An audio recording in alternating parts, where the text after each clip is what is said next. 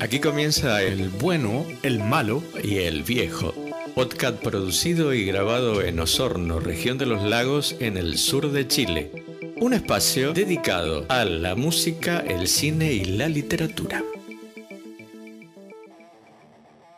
Y así comienza el último capítulo del año 2021. ¿Qué año el 2021? ¿Qué año, ah? Para... Con un balance indi- individual que en esta oportunidad comenzará el Malo. malo. Como el poder, el malo primero. Y empieza a correr el tiempo del malo. Exacto. Entonces, eh, ah, como les contaba yo, eh, no voy a seguir la, la línea de, de ranking, porque ya estaba en, haciendo este ranking de la que continúa después de este capítulo. de las mejores peleas. Sí, pues. Lo abordamos desde otra perspectiva y voy a empezar con las que fueron las películas más esperadas de este año 2021.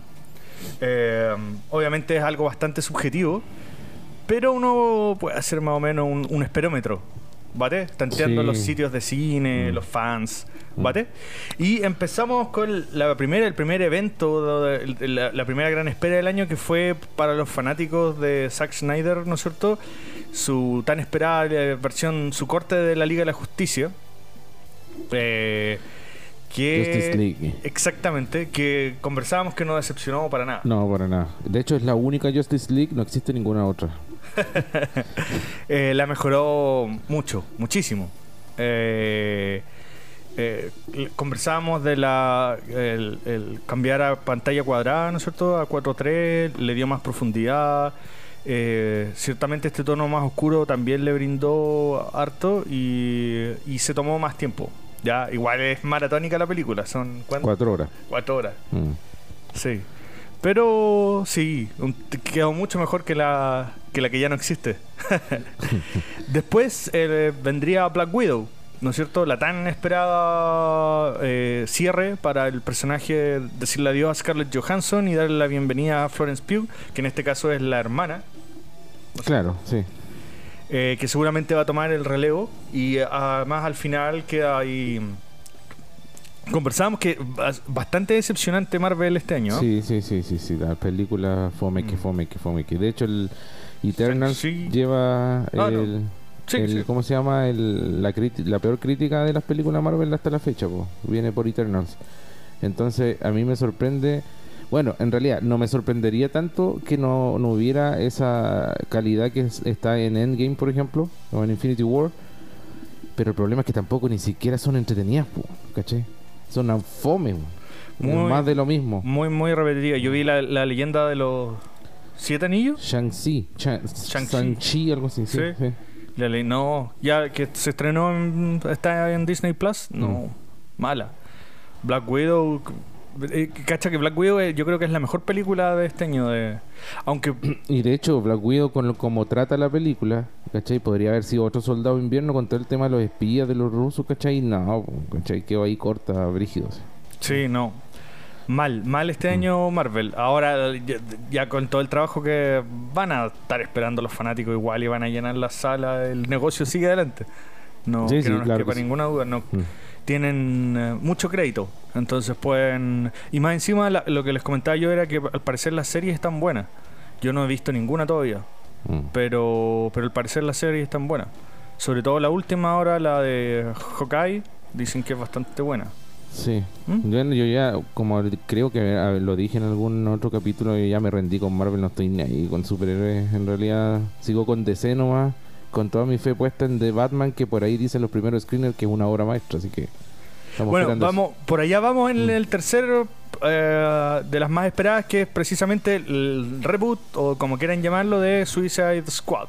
¿No es cierto? Con James Gunn ahora eh, llevando la- Sí. las riendas del asunto. Otra que eh, hizo, catapultó, o sea, es, eh, perdón, sepultó a, a su antigua Yo versión. no la he visto, ¿tú la viste? Sí, espectacular.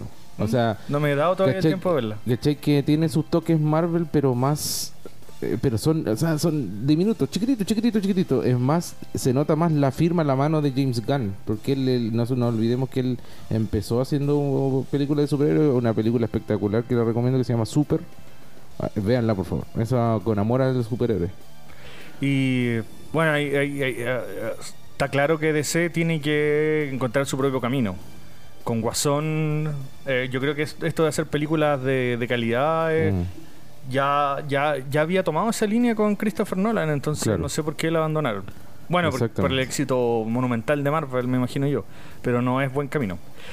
Eh, la cuarta película más esperada fue No Time to Die, eh, también el fin, la Ah, despedida mm. mm, eh, de Daniel Craig como James, James Bond. Bond. Tampoco la he visto todavía, ¿tú Yo la has tampoco visto? la he visto, no, ¿Mm? no la vi. Y bueno, le- to- de las cuatro o cinco películas que ha hecho, digamos que hay un par muy, muy buenas que están dentro de lo mejor que se ha hecho con el personaje. Correcto, es ya Casino Royale y Spectre, si no me equivoco. Oh, Skyfall, perdón. Mm, Skyfall, la de Sam Mendes. Sí. Qué película más bonita. Bueno, Sam Mendes. Bueno, Spectre también es de San Méndez, pues bueno. Ah, Sí, ya. sí. Eh, después, Oye, y ojo, esto no es spoiler. Oh, eh, la cosa termina porque se supone que James Bond tiene que morir, ¿ya? Y tienen que cambiar de 007 de agente. Ojo con eso. ajá. Sí, y no es spoiler, porque así tiene que ser. Eh, después en quinto lugar tenemos a, ¿no es cierto? A Ridley Scott por dos Ah, con The Last Duel Esa y la voy a House ver. of Gucci. la voy a ver más ¿Ya? rato esa. Yo vi ya The Last Duel, Ya. la voy a comentar más ratito igual un poco, ya. Eh, dentro de las películas que voy a ahondar, va- una va a ser eh, The Last Duel. Eh, después tenemos, obviamente, la probablemente la que es la fue la más esperada, eh, que es Dune, Dune. ¿no es cierto? De Villeneuve, en la que no voy a profundizar. La verdad es que la película está buena, pero está lejos de ser la mejor película de Villeneuve. Villeneuve tiene mejores cosas. Eh, ahora, agarrar ese tótem que es Mm. Dune y llevarla al cine. Es un, eh, logro, pues. Sí. Sí. Pero yo esperaba más porque, por ejemplo, Blade Runner 2049 es un- una película magistral. Y, eh, y también tomó un, un- un legado súper difícil de llevar como es el de Blade Runner. Y lo hizo a la perfección. Ahora, Ahora, si no es una mala película. Está lejos de ser una mala película, Dune, pero Es que, o- uno ojo, esperaba más. Yo esperaba más. ojo que también el, este gallo no la concibe como una sola película, eso van a ser tres, pues. Entonces, a lo mejor deberíamos esperar las otras dos para hacer un, Claro, ahí probablemente sí. un, un criterio formado. Sí. Bueno, yo leí las novelas. A mí igual eso puede ser, puede haber ahí un tema. Sí, probablemente el que no no, Lograr no estoy hablando de yo no soy de los tontos que eh, no fue fiel no, no eso no Sí. es una no es no tiene nada que ver No con hacer una buena película sí, pues, sí son artes diferentes. Eh, pero definitivamente no- yo creo que Dune está más para una serie a lo mejor pero bueno lo podemos conversar más adelante Eh, la séptima película más esperada para mí fue Eternals ya que de la que Mm. hablamos recién que al, al parecer fue una decepción Sí. horrible. Yo no la he visto todavía. Eh, bueno, para, que sepan, yo espero, yo voy a ver las películas al cine. Y cuando la película ya no me interesa, eh, por lo general espero a fin de año para ver lo que más me gusta de o lo que voy a ver. Entonces veo muy pocas películas del mismo año hasta el final del año. Es como un ritual que tengo. ¿Ok? Eh, después, ya dentro de las que todavía no ah, están dentro de las más esperadas, pero todavía no se han estrenado, está West Side Story, que ya creo que la otra semana se estrena, el reboot de Steven Spielberg, o remake. Re- ¿Ya? eh, sí, es un remake. Eh, o sea, esa es una película que yo estoy esperando mucho. eh, Yo ahora le tengo muchas ganas desde que el otro día eh, leí que este Spielberg se negó a colocar subtítulos en inglés para las las diálogos en español. Ah, sí, verdad. Le hizo la mansa tapa a los Yankees. causa cepo, pequeñas polémicas, que, que, pero digámoslo, igual es inteligente, seguramente Sí. también lo hace para que generar más expectativas respecto a la película. Si No un maestro... Para que se hable. Publicidad, ¿no? Sí, lo previo. Sí, pues, Spielberg no solo es un maestro detrás de las cámaras, también es muy bueno haciendo relaciones públicas y vendiendo sus propias películas. Mm. Y vaya que lo ha sido. Eh, y eh, tenemos igual Spider-Man No Way Home en el noveno del lugar de las más esperadas. Obviamente van a- va a aparecer ahí el Doctor Strange, eh, Benedict Cumberbatch. eh, Sí, va a aparecer eh, Doctor Octopus igual. Otto que- Octavius. No, esa se viene buena. Vamos, vamos a ver, vamos Sí. a ver. Y la número 10, que tampoco se ha estrenado y que el- también yo la espero con ansiedad, es The Matrix Resurrections. ¿Ya? Que también se va a estrenar este año. Ahora, para mí puso un bonus track personal. No están dentro de las más esperadas, no se ha generado tanto ambiente con respecto a estas películas, pero para mí yo las espero todavía con mucha ansiedad. Una es Sherlock Holmes 3, porque las primeras dos me encantaron y soy un Genial. ¿La dura? Eh, ¿Hay una tercera y con los mismos? ¿Con Robert Downey Jr.? L- Sí, los mismos. Lo único malo es que Guy Ritchie no va. No va a dirigir. No. No, va a ser Dexter Fletcher. Ah, pero es bueno Dexter Fletcher, loco. Es bueno. Veamos, Sí. es que le dio tan ¿Qué? toque. Yo soy un fanático, más encima he leído todo. Me, leí- me- de hecho, tengo ahí la colección de todos los relatos de- escritos por Conan Doyle y me los he leído por lo menos dos o tres veces todos. Mira, la- las partes realmente buenas de Bohemian Rhapsody son las de Dexter Fletcher, pues. Y antes de eso hi- hizo el, el- este este cabro de, trabajó con eh, Taron Eger- Egerton cuando hace de mm, ay eh, de un eh, olimpista. Ah, ya, sí, pues. Bueno, también es el director de Rocketman, que la verdad a mí no me gustó mucho. Bueno, ¿Te pero gustó? es superior es superior a Bohemian Rhapsody. Sí, pues, como película sí. Sí. Sí, pues. No, a mí pero. me gustó mucho, me gustó harto Rocketman. Mm.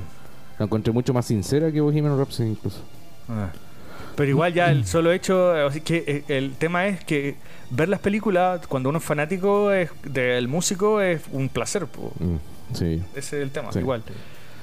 Eh, y la otra que yo espero con mucha ansiedad es la The Tragedy of Macbeth eh, con Joel Cohen. Con los Cohen. Sí, no, el Cohen, acuérdate. Ah. Sí, se separaron, eh, se aburrió uno de los Cohen, ya no quiere, quiere se, se dividieron y estaba solo por Joel Cohen, ¿vale? Oye, pero imagínate una tragedia shakespeariana por los Cohen, weón. O sea, ahí yo no me. No, Por todavía el no, Cohen. no, no me lo imagino, no me lo Y imagino. Denzel dicen que está majestuoso, por lo que he leído.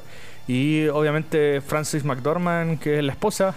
Sí, pues la eh, musa de. sí, po. Entonces, y una gran actriz. Sí, así que yo creo que va a estar bien buena. Está además en un blanco y negro hermoso. Se nota que está filmada, así que yo. Es la que ganó el Oscar por Fargo. Sí. Chepo. Correcto. Sí. Y Nomadland. Mm. De nuevo se repitió con Nomadland. Mm. Eh, eso. No, eh, sí. Y Three Billboards Outside Ebbing, Missouri. Sí. Qué, qué buena esa película. Sí, muy O sea, bueno. 2019. Sí, do- 17. 18, 19, sí, por ahí. Sí. Mm. Buena película. Buena película, es igual, si no la han visto. Sí, muy buena. Eh, ya, voy con las sorpresas, ¿vale? Las sorpresas, las, sor- las que para mí fueron sorpresas. Eh, primero voy a, a nombrar a Nobody, eh, donde Bot Odenkirk, eh, eh, Saul, Sí, so. sí, Mm.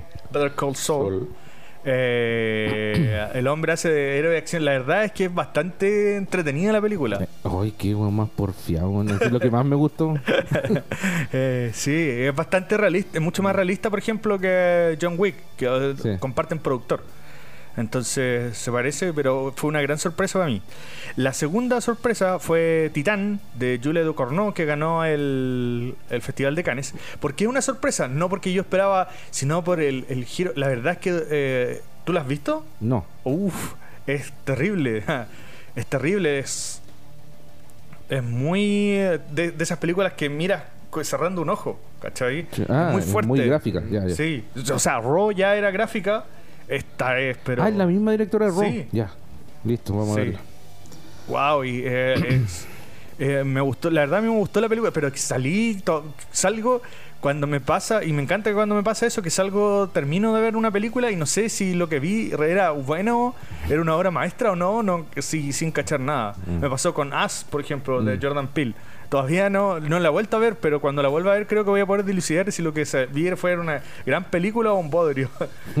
Si pasa eso, pu. no sabes, te choquea, te golpea, tu recinto de expectativas se ve tan eh, defraudado de alguna manera. No porque, ah, no porque tú esperabas algo bueno y veas algo malo, sino que porque nunca te imaginaste que ibas a ver lo que viste. Por ¿Ok? eso es El camino que tomó. Entonces, Por eso es una sorpresa para ti. Sí.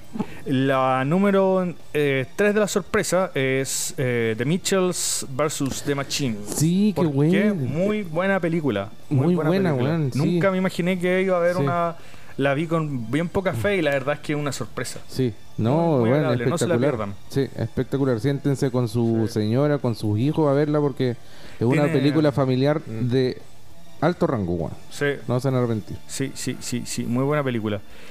Eh, y como cuarto lugar en mi sorpresa, no, esto no es un ranking, ah, Mm. solamente son cinco sorpresas, está Pig de Michael Sarnowski. ¿Por qué es una sorpresa? Porque eh, el, el señor eh, Nicolas Cage. Nicolas Cage venía haciendo un montón Volvió de... a ser como antes, po. Eh, y la verdad es que se metió ahora en una gran película. Mm. Mírenla, igual, Sí, una es gran precioso. sorpresa. Eso sí les puede parecer un poquito lenta, pero es linda la película. Sí, Muy buena, linda. buena, buena.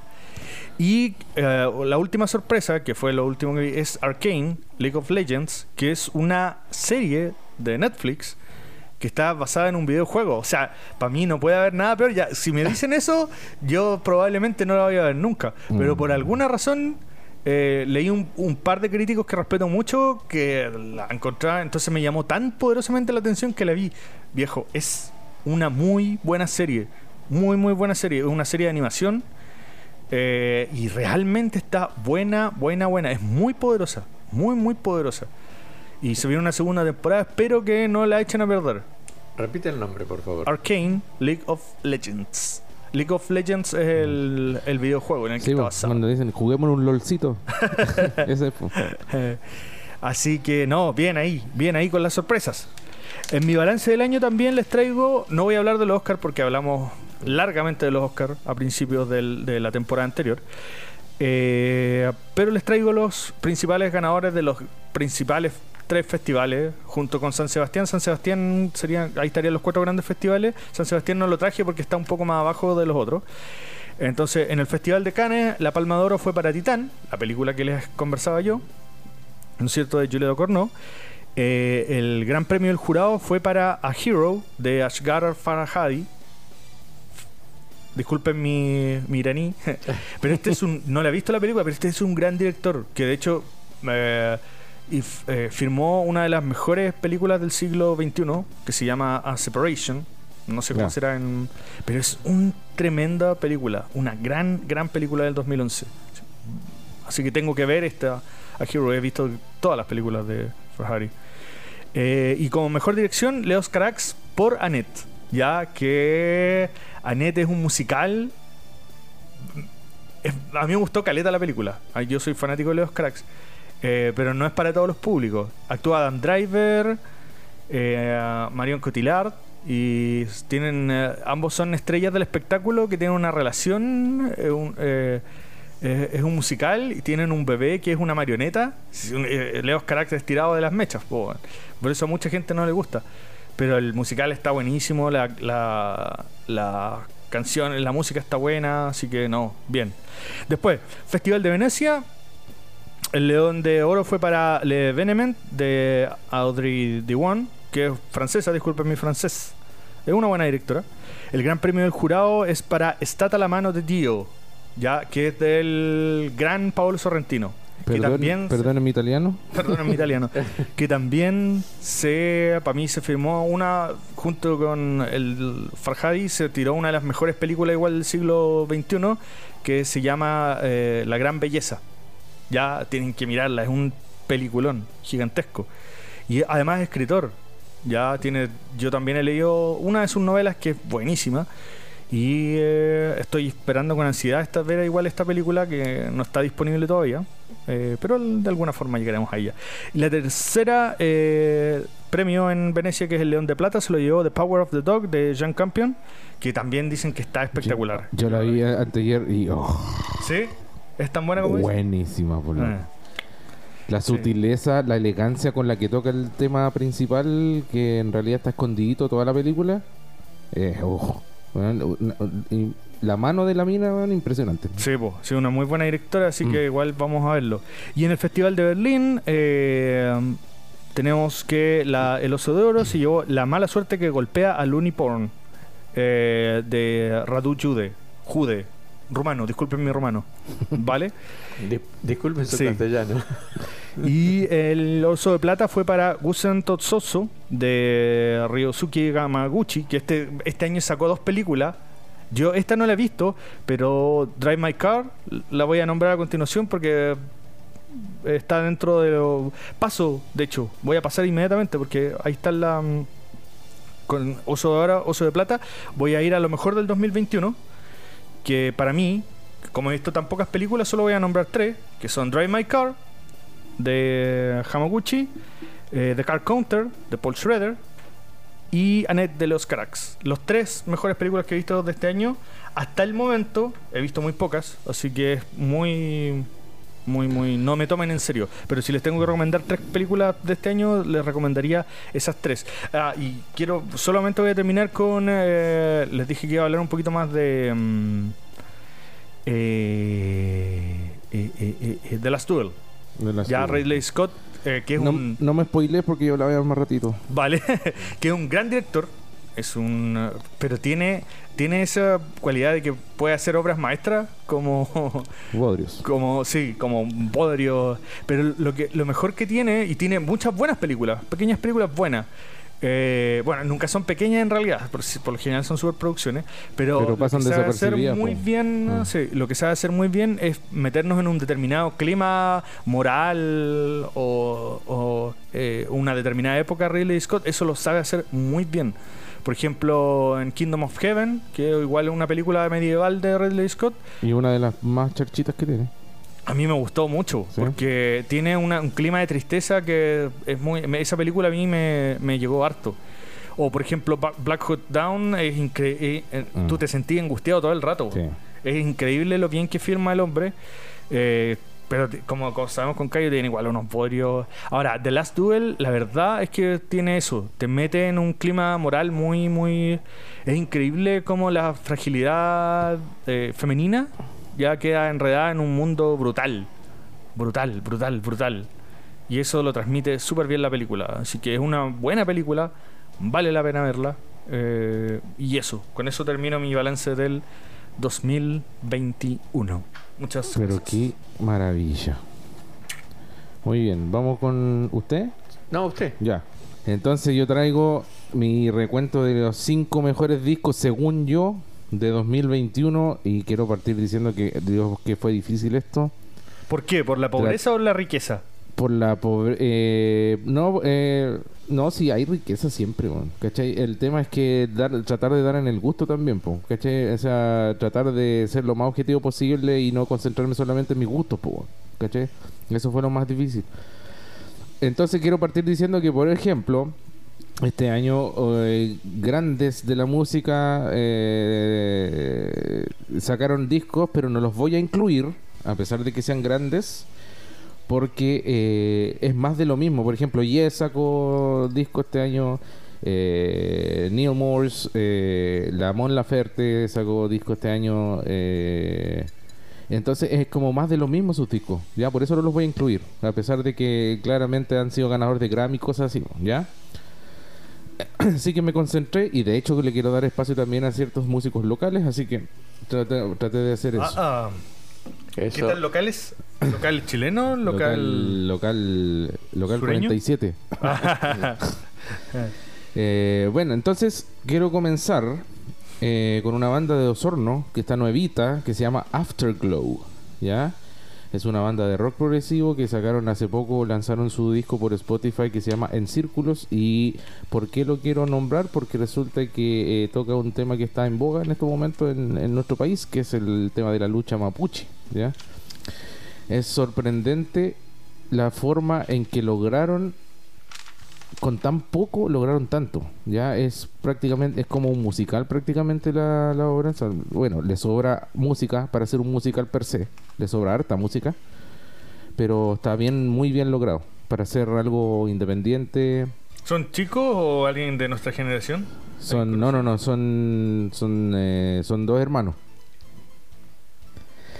Así que bueno la banda por lo que yo sé se está conformando se está armando ya Eh, en estos momentos los dos eh, estas dos personas eh, son los miembros de la banda que son como los seguros pero al parecer por lo que veo son una especie de, de Mars Volta nomás hasta el momento entonces al día que termine este tema de la pandemia eh, van a empezar a hacer música en vivo y ahí seguramente se van a unir a otros músicos, van a buscar los músicos para poder eh, hacer su, su banda. Entonces, si lo buscan en, en Spotify se llama Afterglow y la U es con cremillas, ¿ya? Afterglow significa, es como el, ese- esa quietud después de algo brígido. Eso significa afterglow, como un brillo que te ilumina, ¿ya? Así que bien, eh, quería aprovechar eso de nombrar a alguien que sea de acá, local, que esté surgiendo, porque hace rato que lo habíamos conversado con el, el viejito también aquí. Es que eh, al margen de, de- de lo que estás hablando, eh, en una de mis selecciones del libro es de, de Uno Sornino, que es su primera novela y que me fascinó. Sí, nosotros, bueno, nosotros que estamos haciendo este cuento, estamos brindando cultura, digámoslo así, bien cliché. Esto tenemos que aprovechar estos espacios también como comunicadores de, de darle un empujoncito a la, al, a lo- a lo- a la- al talento local. Así que eso y que hay mucho. Sí, mucho. Ah, y levantáis una roca, loca, y hay un montón de, de cabros muy buenos, músicos, eh, literatos también, y son bajo perfil, entonces por eso no los cachan ahí. Sí. Low profile. Sí. Ese era mi quinto lugar. Afterglow en Círculos. Año 2021. En cuarto lugar tengo a los auténticos decadentes con su disco ADN capítulo A. ¿Por qué destaco a los auténticos decadentes? Eh, simplemente porque quería también aprovechar de colocar cosas en español también. Y lo que me llamó la atención de este disco es que si bien es cierto ellos no pierden sus raíces, eh, es, una, es un disco de colaboraciones donde aparece Natalia Lafourcade, trabajo con los Pericos, eh, déjenme revisar otro poquito, eh, Ataque 77, Mm. Los Vándalos Chinos, Panteón Rococó, etcétera, etcétera. ¿Qué es lo rico aquí? ¿Cómo se fusionan ellos con estos invitados? Ya, eh, como digo, insisto, si bien es cierto, ellos no pierden sus raíces, esa candombe, esa cumbia, ese, esa pachanga que los caracteriza a los auténticos decadentes, de alguna forma igual lo mezclan muy bien con el estilo del invitado. ¿Ya? Haciendo que ninguno de los dos destaque por sobre el otro. Eso es eh, lo encontré muy bien eh, en cuanto a la producción, lo encontré espectacular. Una fusión. Es una fusión, digamos, podría decir que casi perfecta. Como te digo, ninguno destaca por sobre el otro. Y ninguno de- eh, pierde sus raíces. Digamos que los auténticos son un soundtrack de los 90 Sí, po. para nosotros. Y, y, eh, Es que son realmente eh, son buenos músicos, eh, ayudan al entretenimiento y además se hicieron tan popular por el deporte, por el fútbol, que sus sus canciones Mm. empezaron a, dar esa- vuelta al mundo. Toda con- esa pachanga. Y eso que Sí. toda esa pachanga llegó tarde acá a Chile, ¿ah? porque ellos fueron muy opacados por los fabulosos Kylax y los Pericos. y los pericos, sí, es cierto. Entonces ellos de recién con, con el tema de la guitarra, con la, la Raquel, ahí recién nosotros empezamos a cachar que existía una banda que se llamaba Vení, Auténticos Raquel. Sí, po. Vení con Vení, los vení, vení, vení. Vení, vení. Y, y eso tiene más de 30 años. Sí, el año 86 ellos se, un- se comenzaron y su primer disco es del año 89. Por ahí quizás vaya la- el, eh, el tema de, de- de- de haber sido opacados porque no nos olvidemos que el primer disco de los Kylax es del 85 y el primer disco de los Pericos es del 87, entonces ya igual los otros tenían más bagaje. Entonces en el cuarto lugar era Auténticos Decadentes ADN capítulo A. Eh, tercer lugar, eh, un disco que a mí me sorprendió, bueno, no es novedad para los que nos están escuchando, que a mí me gusta mucho Alice in Chains, pero este año no es Alice in Chains quienes sacaron disco, sino que fue el guitarrista Jerry Cantrell. ¿Por qué quiero destacar esto? Porque Jerry eh, se nota que es un disco solista. Se nota, gracias a Dios está más cerca, este disco está más cerca de Boggy the Pot, su primer disco solista, que de Degradation Trip, que era prácticamente una extensión de Alice in Chains. Era otro disco Alice in Chains, nomás con el nombre Jerry Cantrell. Y eso, yo estoy muy agradecido. La- el eclecticismo de, de este disco, a pesar de que es cortísimo, eh, a mí no, me- no soy muy fan de los discos muy cortos. A mí me gusta que duren como 45 minutos para arriba por lo menos. ¿ya? ¿Y cuánto dura este? Eh, dura como 35, 38. Ah, ya. Ya, Cortich. Sí, po, cortito. Y esto está muy cerca eh, de. Bueno, obviamente sus toques post-crunch están ahí. pero nunca tan agresivo como en Alice in Chains. Pero lo que más predomina es ese sonido country, ese sonido acústico, muy rico de él y que se conocimos en Boggy the Pot, que para mí es su mejor disco solista a la fecha. Eh, y bueno, obviamente como todo gran disco, eh, cuenta con excelentes colaboraciones. el, el último tema del disco, que se llama Goodbye, eh, fue compuesto nada más ni nada menos que por Sir Elton John y Bernie Taupin, exclusivamente para él. Toma. Ah, Ah. ahí sí que me. Sí. Y ahora, para los que sabe- somos fanáticos de Alice in Chains, sabemos que esto ya no es tan novedad porque no nos olvidemos que el 2010, con, perdón, 2009, Black Gives Way to Blue, que fue el retorno de Alice in Chains en lo que son discos, eh, ellos ya en ese disco ya habían trabajado con Elton John.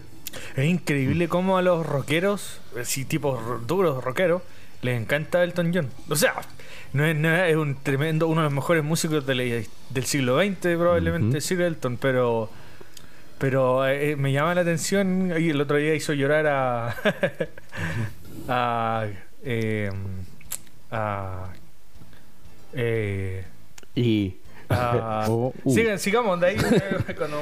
Esas fueron las vocales por las César vocales. Tejeda. menos mal que no empezó con el abecedario. Sí, weón, chucha. A ver, Oye, sí. menos mal que no tenemos la- el- las vocales de, de los gringos, weón. Son como 28, weón. ya. Ok, entonces sí, el disco de Jerry Cantrell lo recomiendo mucho, a pesar de que eh, él es imagen de agresividad por, ser el guitarrista de Alice in Chains, pero este disco es relajadito, bien, lo recomiendo. Escúchenlo, denle su, su vueltecita por ahí, ¿eh? Eh, suena a Boggy the Pot, insisto. Más a Boggy the Pot que a Degradation Trip, más bo- a Boggy the Pot que a Alice in Chains. Por lo tanto, este es un real disco solista de Jerry Cantrell. Fresco. Ok, vamos al segundo lugar. Eh, The Dirty Loops. Aquí, este, a los Dirty Loops yo los coloqué porque fue una gran sorpresa del 2021 para mí, ¿ah? a pesar de que ellos vienen hace rato trabajando. Sí, ya desde el 2009, que- si no me equivoco. Eh, su disco del 2015, 2014, 2015, Loopified, es espectacular, viejo. Ahora, ¿qué es lo que a mí me llamó la atención de los Dirty Loops? Esto es una banda sueca, ¿ya? Es un trío que fusiona el jazz Son tremendos músicos. eh, y claro, eh, son, eh, tienen un nivel de virtuosidad los tres, pero es impresionante. O sea, la, la mejor forma de describir a The Dirty Loops es que es como si Dream Theater fuera la banda de acompañamiento de Michael Jackson. Esa es- creo que es la mejor forma de describir lo que hace Dirty Loops. O sea, De hecho, se hicieron famosos agarrando temas de pop más descarados y los Sí. transformaban en una- algo exquisito. tienen versiones de Justin Bieber, de Adele, Running in the Deep de Adele, por ejemplo, le hicieron, ¿ya?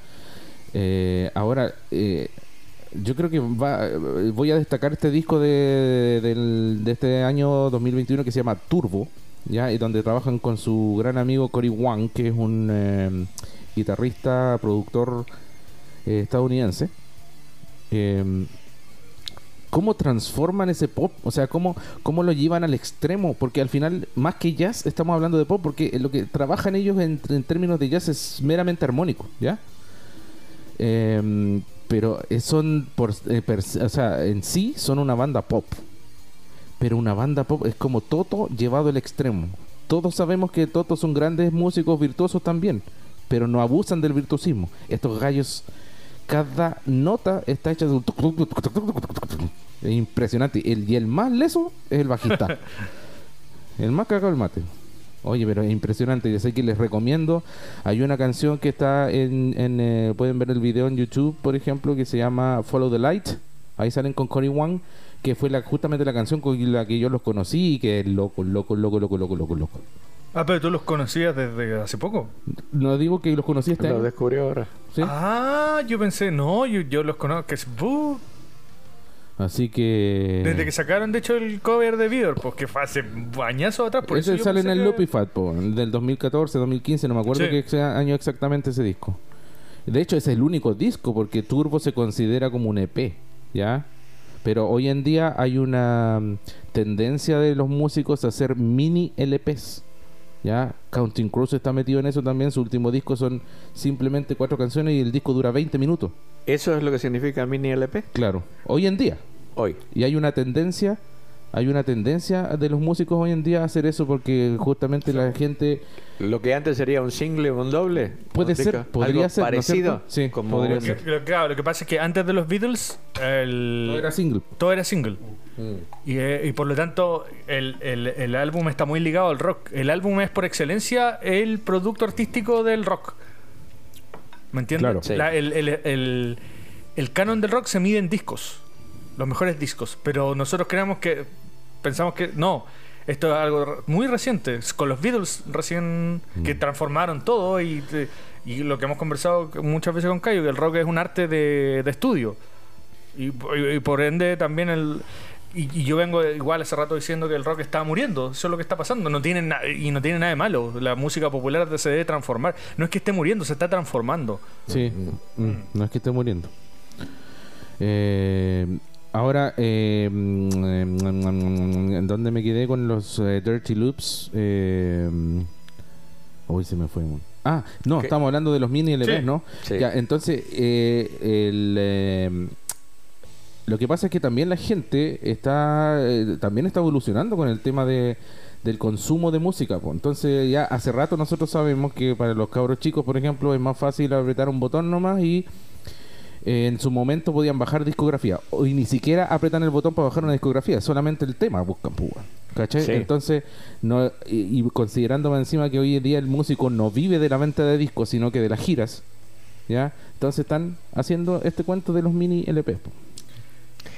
Hay algo muy peligroso, sí, a mí me parece en esto de Spotify que es una bendición en muchos aspectos, pero lo peligroso es que el sonido se pierde, se pierde muchísimo.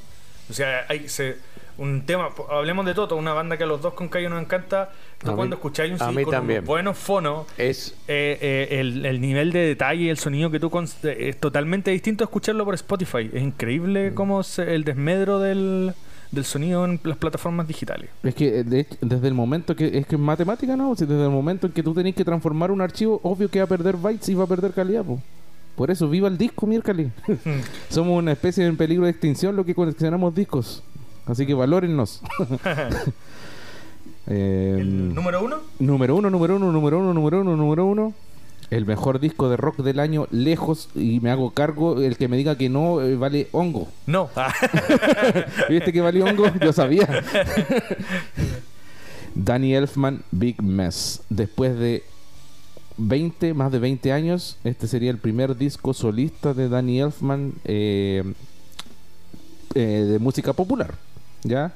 Porque mm, si tomamos to- en cuenta toda su, su música que no es soundtrack, este sería su cuarto disco, si no me equivoco, claro, porque estaríamos comprando, eh, eh, hablando de Soul Low el 86, luego Serenada Chisofrana el 2006, el violín concierto number 11 del 2019 y ahora vendría entonces Big Mess. ¿Cuál es la gracia de Big Mess? Que es un disco de rock industrial, pero con todo el estilo de Danny Elfman de los soundtracks que hace de fondo. ¿Ya? Entonces, nosotros sabemos que el estilo de rock industrial o metal industrial, eh, eh, representado por bandas como Nine Inch Nails, Marilyn Manson, ya son eh, música muy agresiva, muy agresiva, pero también, ojo, muy bailable también, ¿ya? Eso es la gracia que tiene el, el metal industrial que utiliza mm, secuencias o, o percusiones electrónicas como tecno. Entonces, por ejemplo, una canción en la batería puede ir y la guitarra se mete y hace ¿cachai? Entonces como groove metal se también se le dice groove metal que, que tiene como metal con onda, ¿cachai? Que te hace bailar, te ganas de bailar. Como Ra- White Zombie es un excelente Sí, el rey del group metal. Perdón. El, eh, de los ¿cómo se llama? El mejor exponente diría yo del groove metal, ¿ya? Entonces, la gracia de Danny Elfman que nos presenta un disco eh, creado a medias junto con Trent Reznor, ¿ya? Obvio. Oye, buena, buena, buen, buen dupla, buena dupla. Sí, pues excelente dupla y no y los resultados son espectaculares. Entonces, ¿qué es lo que tenemos aquí? Tenemos a, eh, este metal industrial, esta, este, a este Danny Elfman que no lo conocíamos dentro de un rock tan agresivo, ¿ya? pero que aún conserva sus, eh, sus raíces detrás. Por ejemplo, hay mucho track con los típicos coros de femeninos que él siempre utiliza en, los soundtracks de películas. Sus típicos contrapuntos, medio circenses, también están ahí. Obviamente, todo, a pesar de que sea extremadamente electrónico o agresivo en cuanto a las guitarras, siempre todas las canciones están acompañadas por un cuarteto de cuerdas, por lo menos. ¿Ya? Entonces se hace un disco espectacular, muy rico, muy llevadero. Eh, por ahí mi hermano ya se lo ha escuchado como tres, cuatro veces, es su disco favorito también. Y yo la primera vez que lo escuché, que loco, ¿Cuándo loco, salió? loco, loco, loco. Salió en septiembre. Septiembre, sí. sí. Difícil de conseguir la escena, tuve que mandarlo a pedir a Estados Unidos, pero ya, aquí está. Ah, pero no está en. eh, ¿O preferiste.? Sí, o sea, que sí, lo podéis bajar, lo podéis bajar en FLAC si queréis, pero Claro.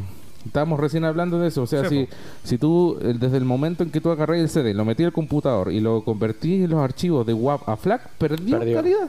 Y punto, y se acabó. Ahora que sea, a lo mejor esa pérdida de calidad sea indescriptible para otras personas o que no lo puedan, eh, ¿cómo se llama? Lo que pasa es que no seamos, no, no seamos Sí. injustos, porque es distinto cuando escucháis con buenos audífonos. Estamos hablando de que un buen par Es de que- audífonos vale 100 lucas y ahí sí notáis muy la diferencia. distinto. Sí, Es muy- es otra Claro. experiencia. Sí, pues ahora, obviamente nunca tan malo como cuando te pasáis a un MP3 de 128 y se escucha jabonear la weá. pues. nunca tan penca, pues. No, es que ese, ese, ese ya es- son Sí. experiencias de adolescencia que uno ya no las repite. po. Uno aprende con, el, con los errores. claro. Así que, bueno, esas son mis recomendaciones con Danny Elfman. Y tengo un bonus track antes que se me acabe el tiempo, que sería el disco que se llama 30, 30 de Adele. ¿Por qué quiero destacar este disco de Adele? Porque me pareció muy valiente de parte de ella haber, eh, haber eh, escrito a Spotify y exigir que sus discos sean escuchados en el orden que ella eh, lo, lo manifiesta dentro de sus discos. ¿Ya? ¿Por qué? Porque ella desde un tiempo hasta ahora ha estado trabajando en cuanto a conceptos, ¿ya? Por lo tanto, ella, el orden que le da a sus discos es, es así por el concepto que está trabajando, ¿ya? Claro. Y bueno, esto es un disco aclamado por la crítica, ya es muy diferente porque está muy basado en la- lo que son bajos, baterías, incluso llega a ser agresivo en algunos momentos, y eso que estamos hablando de Adele, que lo único agresivo que tiene es son sus letras, bueno, contra ella misma, ¿caché? Porque llega a ser de indigno de repente la, la mina diciendo, oye, mucha, puta, ya sé que me, me cagaste con otra mina, pero que te vaya bien, un poco de dignidad de él, por favor. Así que, mm, eh, quería destacar este disco de Adele porque me parece valiente, me parece valiente esa actitud de que dejen de andar pinchoteando los discos, sino que eh, escúchenlo en el orden que uno los da. Por algo me saqué la cresta para que ustedes tengan el disco en ese orden. Yo te voy a quitar 5 segundos para que no nos quedemos en el eh, James Hetfield. A James Hetfield, Sir Elton lo hizo llorar. Ah, sí, tenéis razón, Sí. sí. lo vi, sí lo vi, Sí. weón, sí. sí. muy bien. Eso nomás, porque me, me acordé entre medio, pero no quería interrumpirte. Ok, así que muchas gracias, ese fue mi top 5 de 2021. Subjetivo top 5 de 2021. Bienvenido. ¿Tata? Bueno, eh, como había dicho hace un ratito cuando comenzó Cayo, eh, también eh, elegí entre los libros que más me gustaron, los libros que recomiendo leer, eh, uno de un osornino de Angelo Angulo, que con su novela Eternamente, de editorial Forja, Forja es su primer libro, su primera novela. Eh, ¿De qué trata? Trata, es, es una historia tan simple, es la historia de amor entre un ángel ejecutor y una demonio. Q. El amor. Eh, en la Tierra, con un personaje que... ¿Estás seguro que no es porno? Porque.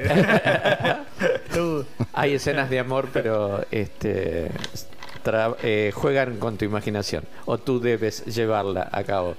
Y mm, donde un párroco, un cura párroco de una iglesia que se viene cayendo a pedazos, se convierte en un triángulo, que por supuesto hay un universo eh, de, de personajes pequeños que aparecen y desaparecen, pero donde hay una historia de amor y donde se habla sobre la eternidad que puede ser un día, puede ser eterno, y, y el hecho de, de la vida, la muerte y la reconversión y si hay otra vida y si hay nuevas vidas, el, el- el tema de, de manejar el alma, la, la mente y es muy entretenido, primero. Segundo, uno comienza a leerlo y no puede parar. ¿Por qué? Oye, y, Porque está tan simple Sí. escrito. oye, y, y- pero me perdí un poquito. Hay, hay un triángulo amoroso. No, Ah, ya. Yo Hay ya me imaginé al cura tres- comiéndose la demonia. Pues, no, tres.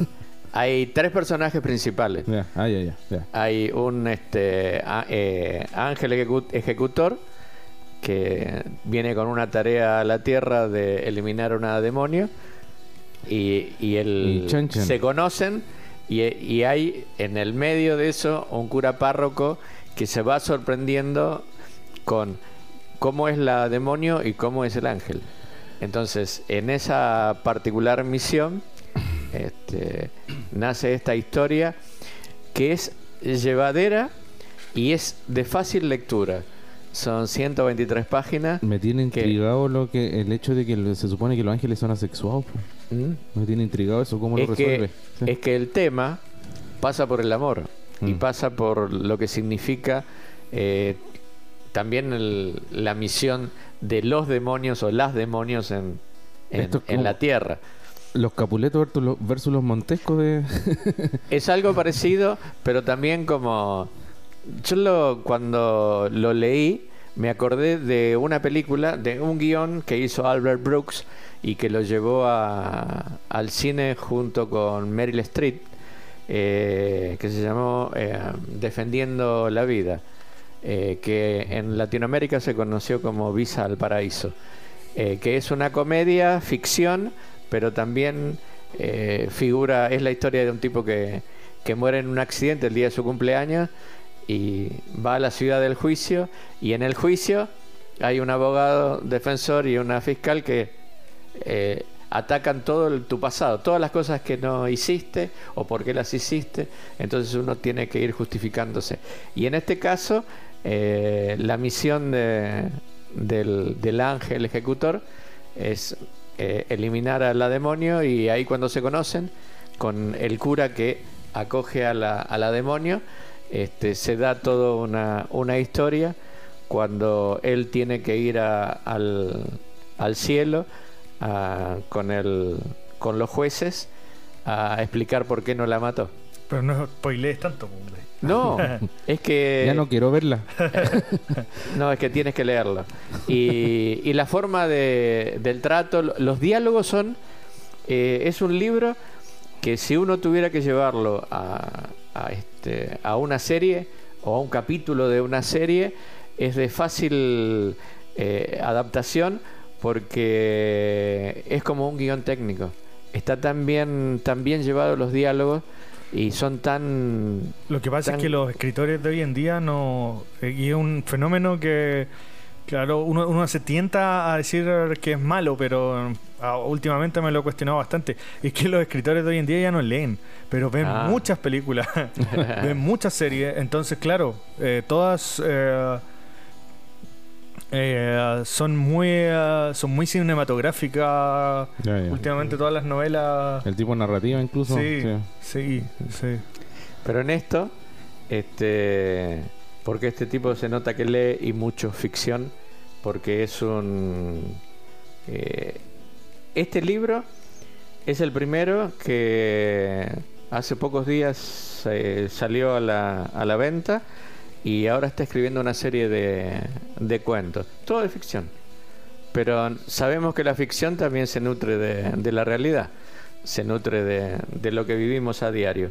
Entonces lo recomiendo eternamente de Angelo Angulo, un osornino que merece ser la pena leído este, tenerlo en cuenta y leerlo. Ángel Angulo, Talento entonces, local. anoten, anoten. Eso. Después eh, elegí cuentos y poemas para niños de hoy y de siempre. Que, ¿Por qué elegí este libro? Primero porque mi trabajo durante el año o el final del del 21 por el tema de la pandemia en los distintos colegios y eh, los cuentos de los chicos, los poemas de los chicos y las ilustraciones de los chicos. Eh, hubo cursos de, primero y segundo este, grado básico que no pudieron aprender a, escribir, menos a leer, por, por la razón de, de estas clases híbridas. Usted, don Cayo, que, que es profesor, sabe cómo es y, la situación límite que han vivido. Eh, y en estos cuentos y poemas están la, mayoría de, los grandes cuentistas, de los grandes escritores, de las grandes leyendas eh, que, que nos nutrieron a nosotros, por eso se llama de hoy y de siempre, eh, como el príncipe Sapo, este, el traje nuevo del emperador. Ah, buenísimo. Hay, clásicos, puros clásicos. Eh, clásicos, sí. Aventuras de, de, Chico Mosquito, El gato con botas. Antonio Bandera. Ah, no, ese era de la película, ¿no? Mezclo. Eh, un poema que es una joyita, Los Reyes de la Baraja, de García Lorca, por ejemplo.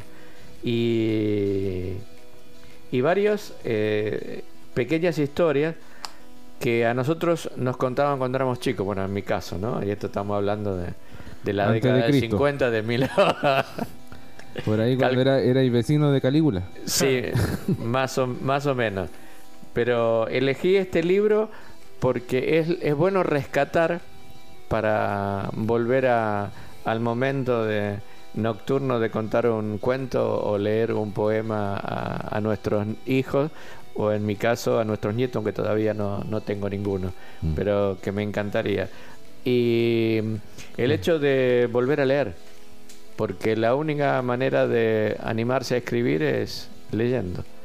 Y reitero lo que tú decías del talento que hay en, en la zona.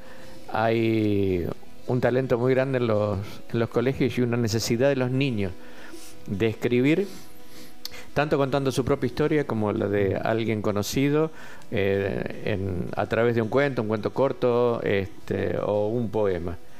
Y creo que espero que en el 22 se cumplan eh, el deseo eh, de varios profesores de lenguaje y directores de distintos colegios municipalizados para que se haga una antología de la poesía de los pequeños. Eso es lo que mm. estamos buscando Espectacular. ahora. Entonces no se olviden de Ángela Gualamán de la Escuela Nuevo Porvenir, que estuvo incluso en el, en el concurso de saber leer con Amaro Gómez Pablos. Otro, otro, mm. otra de las, otro de los puntos clave, el hecho de de la lectura de, los libros y la participación de los chicos mm. que han tenido muy buenos resultados. Y mm, otro de los libros es Te cuento y te canto. Son fábulas, cuentos, teatro y poesía. Algo parecido al anterior, pero para los más este, adultos. Y acá sí, acá te la regalo porque están, creo que, que todos, para hacer memoria este, desde Elicura Chihuailaf, que yo ya he hablado de, él, Rubén Darío, Esopo, Fredo, los hermanos Grims, Vicente Huidobro, que estoy en deuda contigo, este malo, de, los libros, de Antonio de Saint-Supéry, del El Principito, Mark Twain, Tolstoy, eh, y es tanto fábulas, cuentos, teatro y poesía. Es, creo que recuperar un poco la memoria de lo que leímos y de lo que podemos recomendar. Porque la lectura se hace fundamental.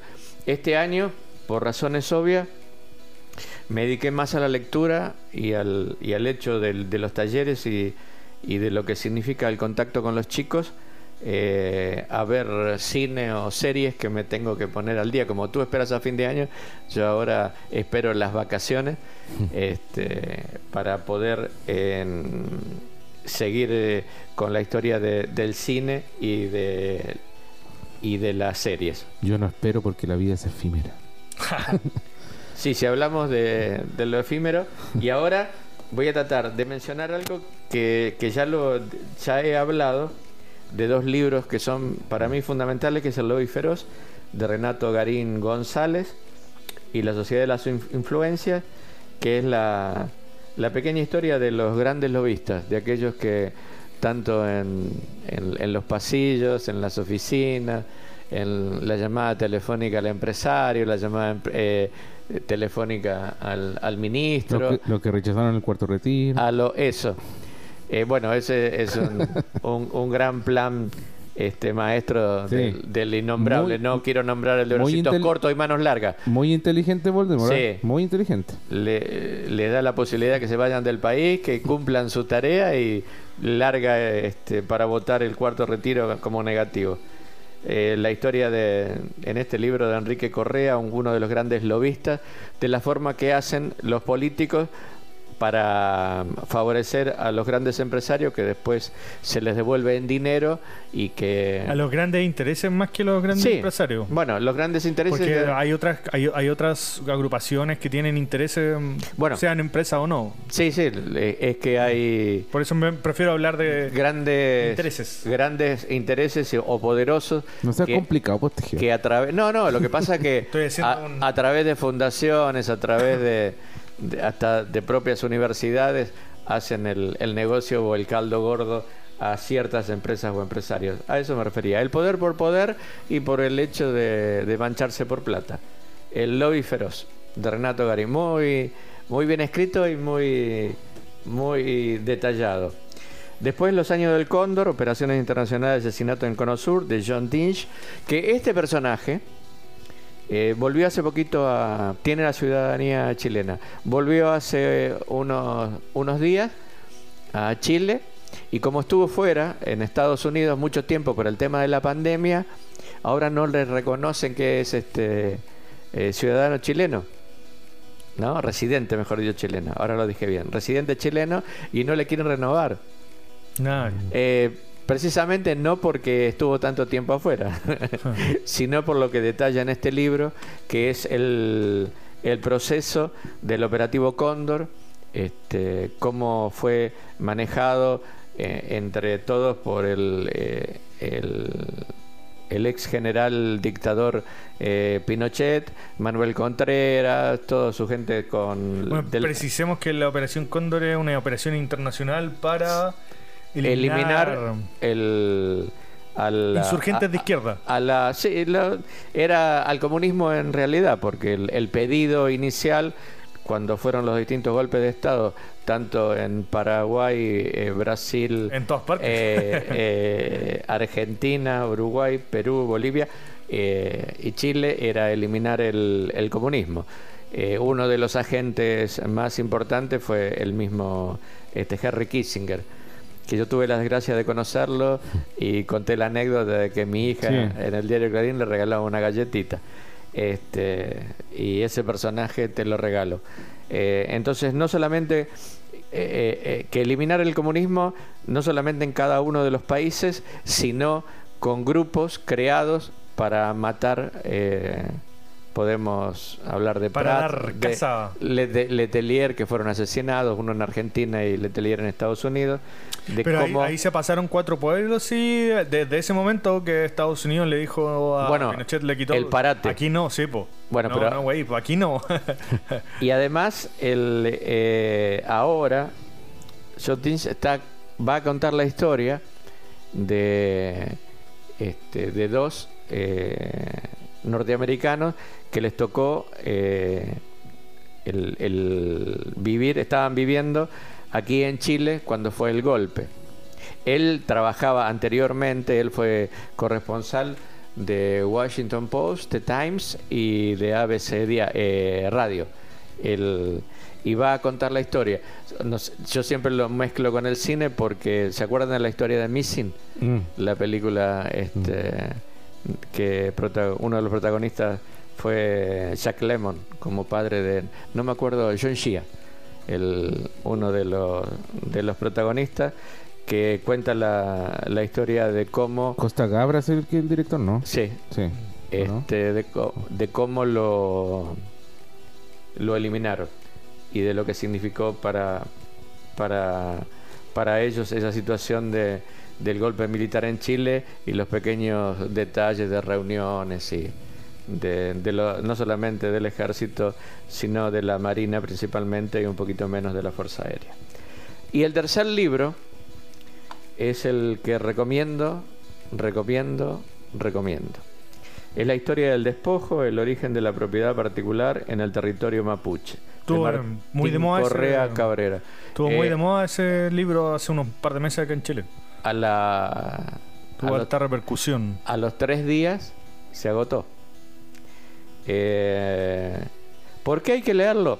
Si queremos entender lo que significa el conflicto mapuche, entre comillas, lo, grafico de esa manera porque desde 1860 en adelante, o un poquito antes, unos poquitos días antes, eh, cómo fueron eh, quitándole las tierras, cómo fueron llevando gente que, que no era de, de la zona, eh, que fueron apropiándose a partir del, conservador de bienes raíces, a partir de notaría, ta- a partir de, de amistades y a partir de, de propios gobernantes que empezaron a sacarle las tierras directamente.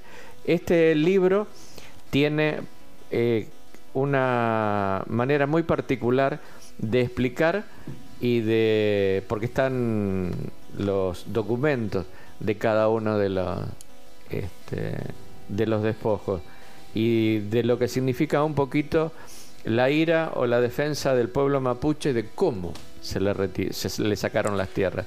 Porque en algunos casos fueron robos, en otros casos fueron asesinatos, en otros casos fueron engaños, y en otro caso es como una diáspora interna, porque se tuvieron que alejar de, de su tierra en su propia tierra porque fueron copando todo y ahí aparecen las forestales, aparecen los distintos grandes eh, terratenientes Y los- que hoy quieren hacer eh, y los figurar. colonos. Sí, Lo más terrible es que no se ve, no, no, no se ve para cuando haya una solución. es que el, el hecho de mila- militarizar la, la zona Sí, empeora, Por supuesto. empeora la cosa. O sea, no, no Eh. es que no es, no es una solución. No, no, es que la, el- eh, eh, No hay, o sea, estamos, estamos hablando en... llevamos años de gente eh, ofreciendo soluciones que no son soluciones. De lo eh, y de, de todos los gobiernos, Hay- todos los- hay hasta una pequeña editorial de del Mercurio. No me acuerdo la 1860 algo así no me acuerdo bien este donde habla de los bárbaros de Arauco. Los bárbaros. O sea cómo se define el eh, lo que significa la defensa la, la defensa de, la tierra mapuche del Gualmapu de lo que significa eh, lo que es propio y lo que te sacaron. No no nos olvidemos que desde Valdivia para acá cuántas cosas hicieron. Eh, traían como tributo a aquellos que se hacían cargo de las tierras o que le daban las tierras de indios, el tributo de el indio para que ayude a, a trabajar y entre comillas era como que el, el mapuche no le gustaba el trabajo. Sí, po. Ese tipo de cosas Sí, po, que son flojos, son-. Todos sí. dicen que son flojos. Este, entonces aparecen los que hacen el monocultivo, el- las madereras y aparecen otros personajes, algunos eh, que tienen que ver mucho con el con el gobierno actual eh, de, de defensa lo que es indefendible. Para conocer lo que nos pasa o lo que nos puede pasar, el- el- la historia del despojo es indispensable. Eh, yo comencé a leerlo, paré, volví a leerlo y volví a releerlo porque hay detalles que no podemos dejar de lado. Ya hablamos contigo, Cayo, que no se puede eh, entender lo que no se conoce. Correcto. Y aquí tiene que volver en la historia y acá también tiene que ver la, la educación cívica. Historia y educación cívica, algo que no debemos perder. Esas son mis, mis recomendaciones del año 2021. Espero que eh, el año 2022 pueda haber ma- mayor cantidad de, libros y sobre todo libros locales, que es a lo que voy a apuntar eh, en el próximo año. Perfecto. Muy bien. Saluditos. Ah, no, a todos los que nos escuchan. Sí, muchas Nos vemos gracias. el próximo año. Este es el, Seguiremos. este es el capi- capítulo de fin de año, más no el último capítulo de la temporada. Pero de todas maneras, le deseamos a todos, o, o no sé cuándo irá a salir esto, pero por si acaso, feliz Navidad y próspero año nuevo. No, feliz año. Muchas gracias, muchas gracias, muchas gracias. Ustedes saben quiénes son. A todos ustedes, gracias. Chau. Chau.